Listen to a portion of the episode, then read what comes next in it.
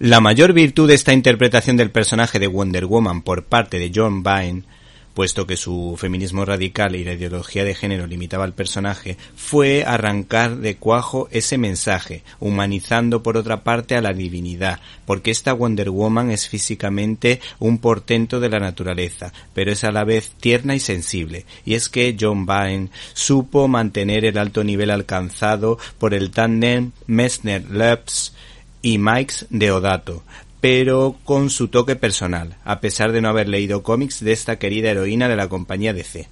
Le dio un giro espectacular, trasladando a Diana para transmitir esperanza a la ciudad de Gateway City, donde será la mentora de Casey Sandsmark, que podrá volar con las sandalias del personaje mitológico de Hermes. Esta amazona se enfrentará a Morgana Le Fay, Juicio Final o Darcy, personaje ¿Te está gustando este episodio?